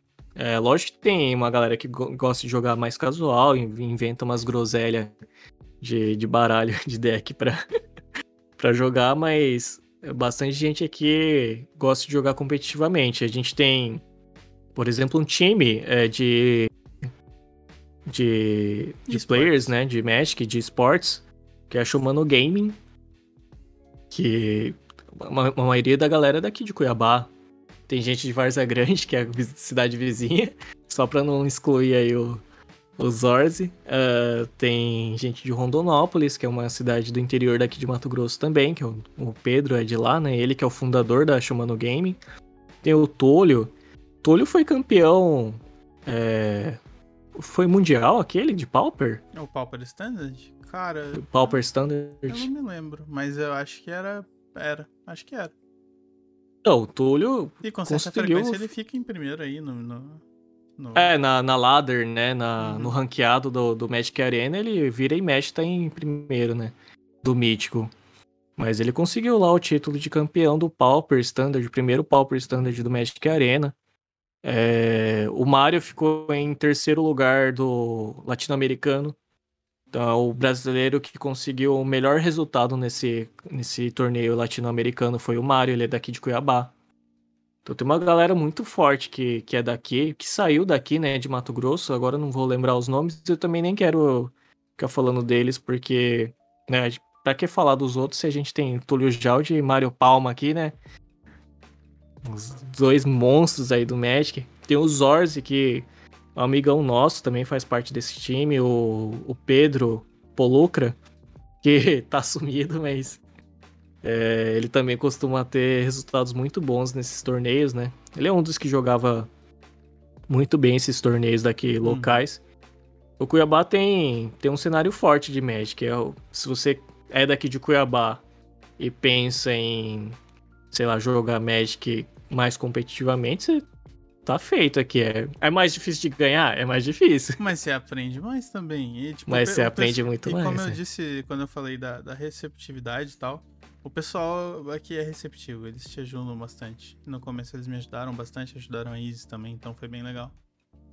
Uhum. Aí eu que vim de Belo Horizonte, que tipo, é, é uma cidade objetivamente maior que Cuiabá, e a cena de lá tem muita gente que joga Commander. Né? Quando eu fui na loja, na, eu ia na UG algumas vezes, não tinha, não tinha muita gente jogando standard, eu não tinha muita gente jogando torneio. E quando eu vim pra cá, eu falei, nossa, mas é, aqui vai ser. Cara, deve ser pior que Belo Horizonte, velho. Deve ser bem menor. E surpresa, não era, cara. Não era a várzea que eu esperava. Bem pelo contrário.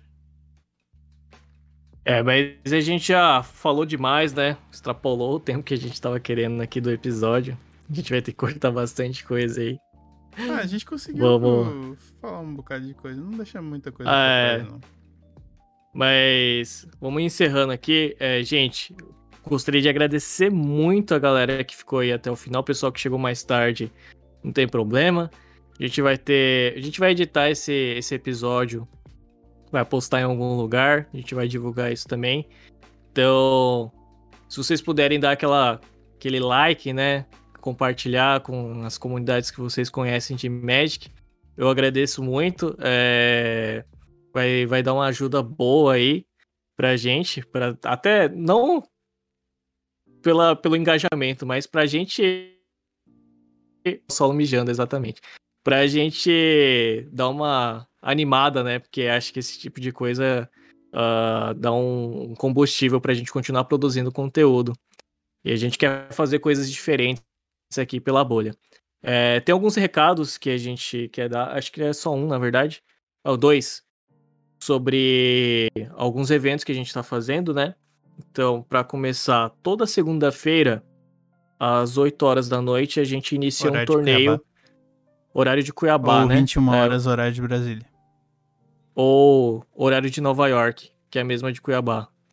É, às 8, 8 horas da noite, às 20 horas, a gente começa um torneio que a gente tá revezando entre o formato histórico, né? Porque é, é do Arena, Magic Arena, ou o formato Standard, né? O Uhum. padrão. Provavelmente vai ficar padrão daqui uns tempos, porque quase ninguém tá jogando histórico, mas toda segunda-feira, 8 horas, sem falta, a gente tem, tem feito esse torneio. Ah, quem tiver interessado pode ah, entrar em contato conosco, manda um WISP aí pela pra bolha, ou quem tem nosso WhatsApp, manda um WhatsApp, ou quem tem nosso Instagram tá aí na tela. Por favor, nos sigam lá e mandam uma mensagem pra gente que a gente eh, inclui no grupo do WhatsApp. Aliás, tem o, o- post com mais informações sobre esse, esse e o outro torneio que o Saulo ainda vai falar. Estão lá também em algum, alguns posts pra trás. Sim, sim.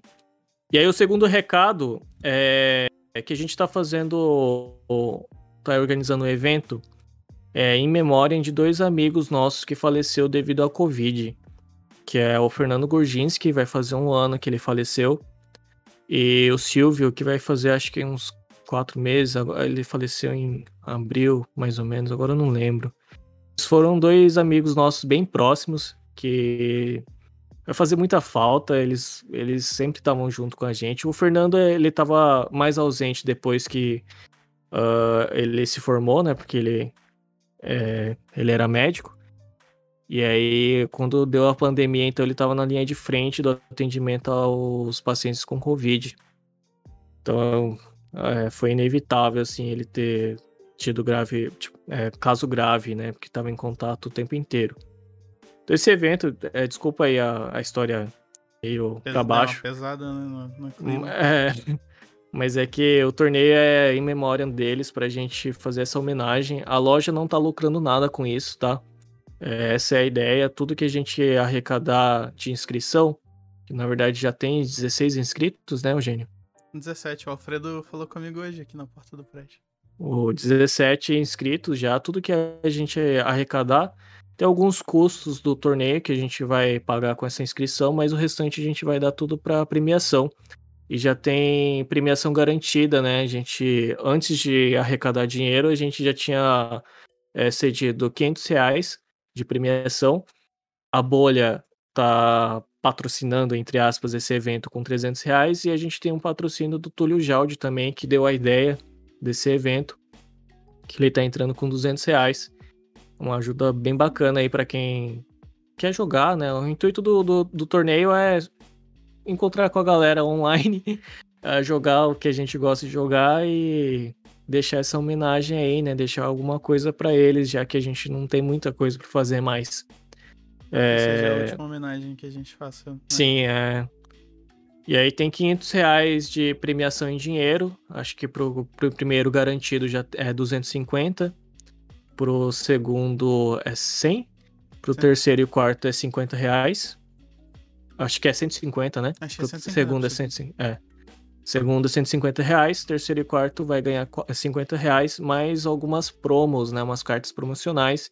E aí, premiação em cartas promos, a gente está doando mais de mil reais em, em, cartas.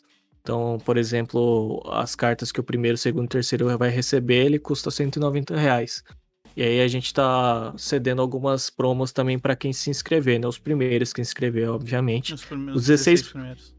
Ah, os 16 primeiros ganharam uma carta muito boa, assim, em valor, né? A inscrição é 20 reais, a carta vale uns 24 reais. E aí, a partir do 16 não tem muito o que fazer, senão a gente, a gente vai ficar sem material promocional para depois. Mas a gente vai ceder alguma coisa, a gente só não decidiu muito bem o que, que vai ser. É, essas duas cartas que o Eugênio tá mostrando é as cartas que a gente uh, cedeu pros 16 primeiros inscritos, ok? E pro primeiro, segundo, terceiro e... É, primeiro, segundo, terceiro colocado, é essa daqui, ó. Tá na minha mão, tá no pacote ainda. Porque eu não tive. Nossa, tem uma luz aqui, desculpa, gente. É, tá no pacote ainda porque eu não tive coragem de, de abrir. De abrir porque, né? Custa 190 reais, eu não quero nem colocar minha, minha digital neles. pra, não, pra galera não achar que desvalorizou na hora que eu premiei. Mas enfim, é, o torneio não é. Não tem cunho lucrativo, a gente, a gente só quer reunir a galera mesmo. Por isso essa inscrição de valor baixo e essa premiação alta. A gente não tá ganhando nada com isso. É, todo o dinheiro que a gente arrecadar, é, tirando os custos que a gente teve, a gente vai colocar para premiação. Então, na verdade, já é mais do que esses valores que eu é, coloquei. É, vão ser até atualizados depois, provavelmente. Sim, provavelmente a gente consegue premiar até o top 8 daí, né? Porque a gente só tava premiando em dinheiro até o top 4, mas acho que a gente consegue premiar até o top 8 agora. É, o torneio vai ser no dia 18 de julho, cai num domingo, vai começar às 6 horas, né? Às 18 horas, daqui de Cuiabá, né? Horário Pô, de Nova 7, York. Horário de Brasília. Brasília, é. Porque vai dar 5 rodadas pelo jeito, né? 17 inscritos. É. Então, cinco se, rodadas, se Alfredo, isso. Se o Alfredo fechar a inscrição dele, realmente vão dar cinco rodadas. É, mas. É, se o Alfredo fechar, vai dar cinco rodadas. E aí. Tem corte pro top 4. Não quis fazer corte pro top 8, porque ia dar muito. Muito tempo. E. Oh, o cara mandou um. Ah lá. Que ousadia. Caralho. E senão vai dar muito tempo e no dia seguinte, a segunda, todo mundo trabalha. Então a gente vai tentar fazer o mais rápido possível. E é pelo Magic Arena, tá? Standard, formato. É... Depois a gente vai mandar um. Vai adicionar num grupo de WhatsApp a galera para poder dar as informações, até porque tem que mandar a lista de deck, né? Como tem bastante inscritos, acho que vai ser justo a gente recolher a lista de vocês. Não vai ser revelado para não né? Para ser mais parecido com o presencial possível. E aí a gente organiza, ok? Depois uh, a gente vai postar mais informações atualizadas desse torneio no Instagram. Mas esse sobre esse torneio já tem um post lá no feed. É, vai estar tá lá escrito em memória de Fernando Gorginski e Silvio. É isso, gente. É, já biscoitei? Vou biscoitar de novo por favor, quando sair esse material, sei lá, no YouTube ou no Spotify, ou deem um dois. like. Ou nos dois, deem um like, vai ser muito da hora. Compartilhem, por favor. É... Só, nem que seja assim, ah, só abre e dá um like. Já tá ótimo pra gente. Vai ser bacana. A gente tá buscando aí uma parceria com a Twitch, por isso que a gente tá fazendo lives com mais frequência. E Espero ver vocês de novo na sexta-feira seguinte, que vem. É, a gente tá querendo gravar toda sexta-feira uh, o episódio. O Insta tá arroba bolhacard no Instagram. A gente só tem Instagram porque a gente é millennium e não sabe mexer direito em Twitter, por exemplo. É, mas a gente vai, vai trabalhar nisso, tá? Vai ter em outras redes sociais também. Talvez. Ok? Talvez. Fazer um TikTok ah. com dancinha. Ah, amigo, a live em 4K é muito pesada. A gente tá em 4K? Não, não tá em 4K, tá em 1080. Em 1080. Nem, nem, tipo, nem, é verdade. Meu monitor nem é 4K, nem, nem teria como Pois é, eu também tá. Agora eu até assustei, será que tá? Não, não tá. Mas é isso. Gente, muito obrigado pela presença de vocês. Eu vou deixar um grande abraço e nos vemos na próxima. O Pix. O Pix da. Ah, porque eu tinha visto ali uma pergunta, perdão. O Pix da inscrição, no caso? Não, acho que é pra doação. a, gente, a gente não tem isso ainda. Uh, vamos. Vamos primeiro conseguir a parceria com a Twitch. E aí a gente coloca os meios aí de apoiadores, ok? Só pra gente ter certeza que esse projeto já vai estar tá engatado aí. Ah, é, uma outra. Pra tipo, gente produzir esses conteúdos. O episódio de hoje, assim, foi mais denso, né? Pela questão de, tipo, de apresentação do, né, do nosso meio, do que a nossa loja é, trabalha hoje em dia, né? Mas a gente quer expandir para outros, né, outros conteúdos, conversas mais leves também. Um negócio mais mesa de bar em outros dias, talvez. Talvez uns convidados alguns dias. Vamos ver. Vamos ver como é que desenrola. Ok. Então, eu vou dar um agradecimento de novo, que, né, me cortaram. Desculpa, cara. É... Gente, muito obrigado de novo. Muito obrigado pela presença de vocês. Semana que vem a gente tá aqui novamente, mais um episódio. Não sei ainda do que a gente vai falar, mas estaremos. A honestidade, né, do cara. Não fazia a menor ideia do que o episódio que As... Todas as sexta-feiras, 8 horas da noite, daqui, horário de Nova York, horário de Cuiabá. A gente vai estar tá fazendo. A gente vai estar tá fazendo os episódios, ok? Um abração para vocês todos, muito obrigado pela presença e até mais. Falou, gurizada. Valeu. Até sexta que vem.